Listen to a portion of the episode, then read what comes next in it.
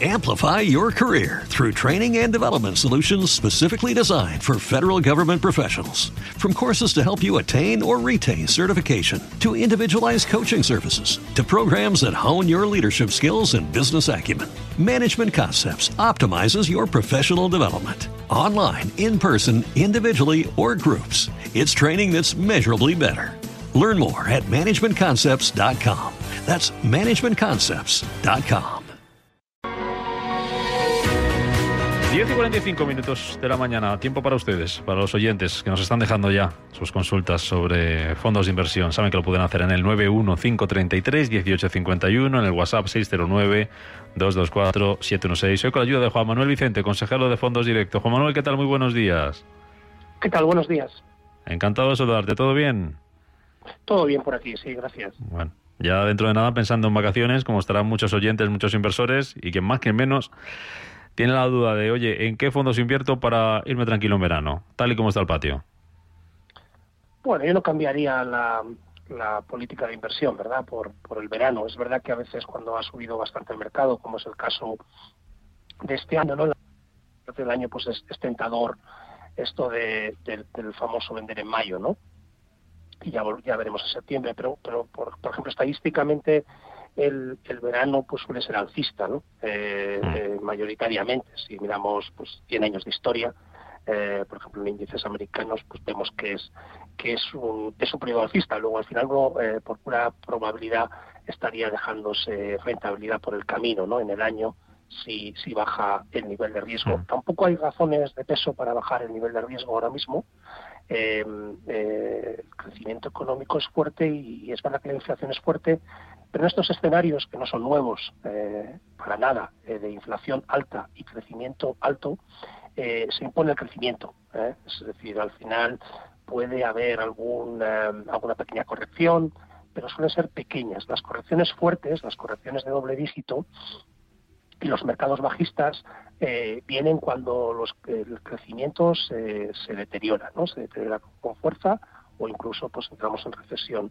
En periodos de crecimientos fuertes las correcciones normalmente no suelen pasar del 5%, ¿no? Y, se recupera muy rápido. Por lo tanto, eh, yo no recomendaría no recomendaría bajar, por ejemplo, pues nivel de riesgo, sobre todo bolsa, ¿no? O renta variable, que es, mm.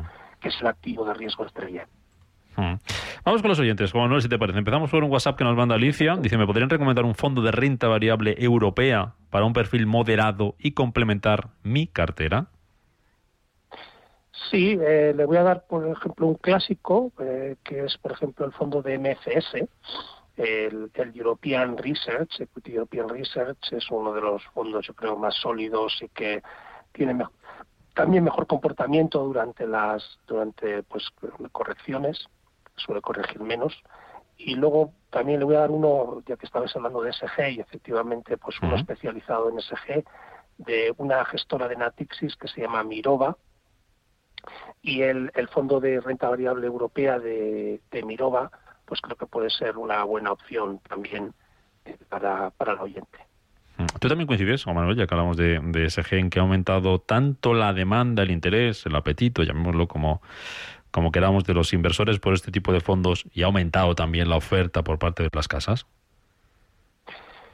Sí, ha sido un crecimiento exponencial, ¿no? Sobre todo en los últimos años, dos años y desde el calor de la nueva regulación europea que, entró en vigor en marzo de este mismo año. Eh, y hay un, ah, bueno, pues como suele ocurrir en este tipo de crecimientos muy acelerados, eh, está llegando la pregunta de si no hay una especie de burbuja, ¿no? En, en el tema SG. Eh, yo creo que no. de hecho, pues es un viento de cola. Está claro que Incluso yo creo que es importante que los oyentes sepan que en Estados Unidos en esto no están tan avanzados como en Europa, pero la administración Biden también está, digamos, con una planificación de favorecer, las inversiones ESG. Por tanto, los flujos de dinero inevitablemente van a favorecer a la oferta de producto ESG. Por tanto, con ese viento de cola, eh, lo más probable es que la, término medio, siempre estamos hablando, aquellos fondos de inversión o ETFs también, ¿no? Que sigan criterios ESG, pues probablemente eh, van a tener un exceso de rentabilidad, yo diría, en los próximos años, dos años, ¿no? Hasta que estos flujos, digamos, se estabilicen. Eh, por tanto, yo creo que tener un sesgo SG en las carteras en este momento, más allá de la creencia, no, más allá de, digamos, desde el punto de vista del puro interés económico, no, financiero, de las inversiones, pues probablemente tiene bastante sentido tener al menos un cierto sesgo SG y, por ejemplo, por eso al oyente anterior pues le sugería que, por ejemplo, podía adquirir un fondo eh, como este de Mirova de Bolsa Europea con criterios ESG, que es lo que en Europa llamamos artículo 8 o artículo 9, mm. que es bajo la legislación europea, pues es, son los fondos, digamos, con etiqueta ESG. Mm. Vamos con una llamada a María, que está al teléfono. ¿Qué tal, María? Muy buenos días. Gracias. Gracias y gracias por la oportunidad.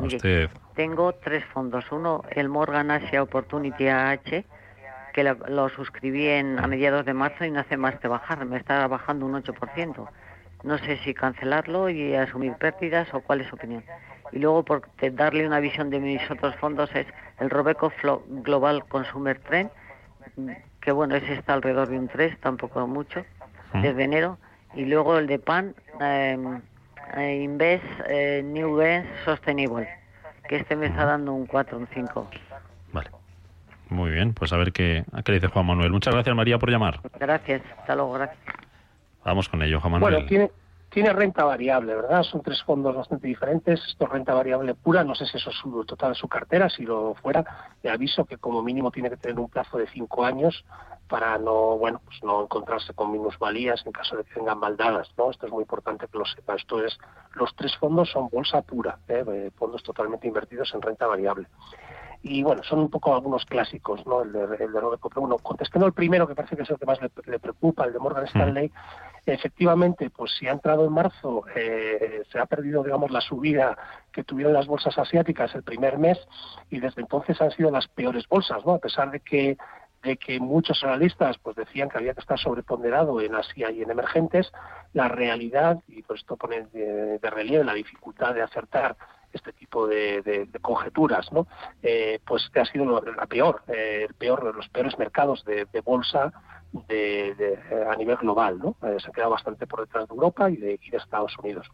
Em, yo le diría que si le diría que depende del peso, ¿no? Yo lo que creo es que Asia, a día de hoy, por diferentes circunstancias, no tiene que tener un peso eh, un peso mayoritario en una cartera. Yo, creo que se debería de alinear con el peso que tiene eh, esas bolsas, esas bolsas, las asiáticas, en el índice de bolsa global MSCI World, que es un poco el índice de índices, ¿no? El gran índice de bolsa global. Y, digamos que dependiendo del tipo de índice MSCI eh, World, el, peso se mueve entre el 5 y el 15%, ¿vale?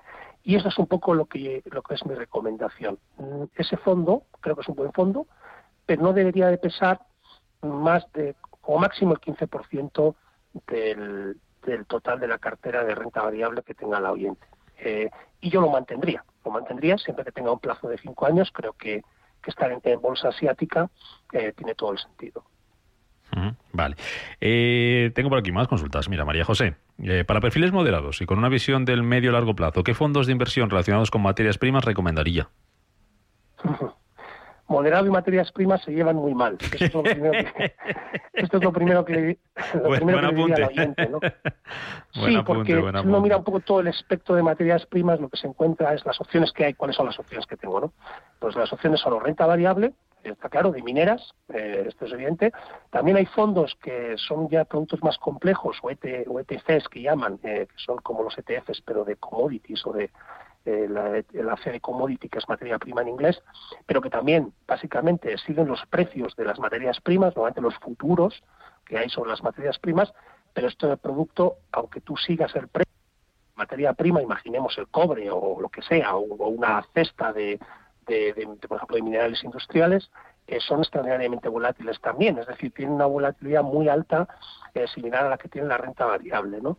Eh, por tanto, no hay opción moderada. Yo, yo lo que le diría es que, que, bueno, pues como diversificador, o sea, si por ejemplo tiene una cartera amplia, mm. de, bueno, tiene un patrimonio elevado y tiene una cartera amplia, eh, puede considerar eh, lo que esto segundo que comentaba, ¿no? Eh, estar ligado no a la bolsa de las mineras, o sea, no a la cotización en bolsa de las mineras a través de un fondo de bolsa de mineras, por ejemplo, BlackRock, hay un fondo muy conocido de BlackRock, ¿vale? De mining, que, es, podría ser una buena opción para estar en bolsa cotizada de mineras.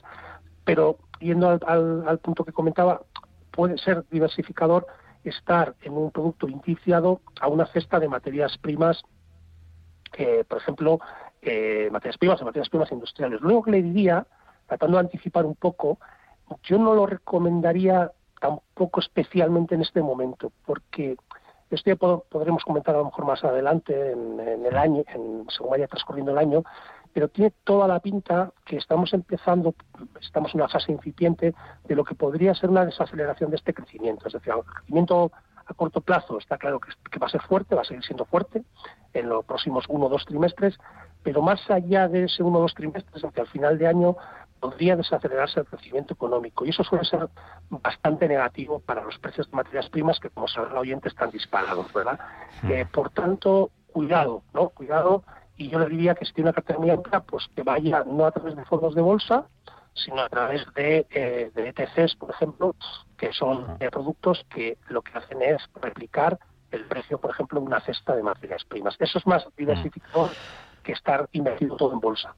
Pues con este consejo nos quedamos. Juan Manuel Vicente, consejero de Fondos eh, Directo. Gracias por ayudarnos hoy en este consultorio de fondos de inversión aquí en Capital Intereconomía, en Radio Intereconomía. Hasta la próxima, Juan Manuel, que vaya bien. Gracias a vosotros. Amplify your career through training and development solutions specifically designed for federal government professionals. From courses to help you attain or retain certification, to individualized coaching services, to programs that hone your leadership skills and business acumen, Management Concepts optimizes your professional development. Online, in person, individually, or groups, it's training that's measurably better. Learn more at managementconcepts.com. That's managementconcepts.com.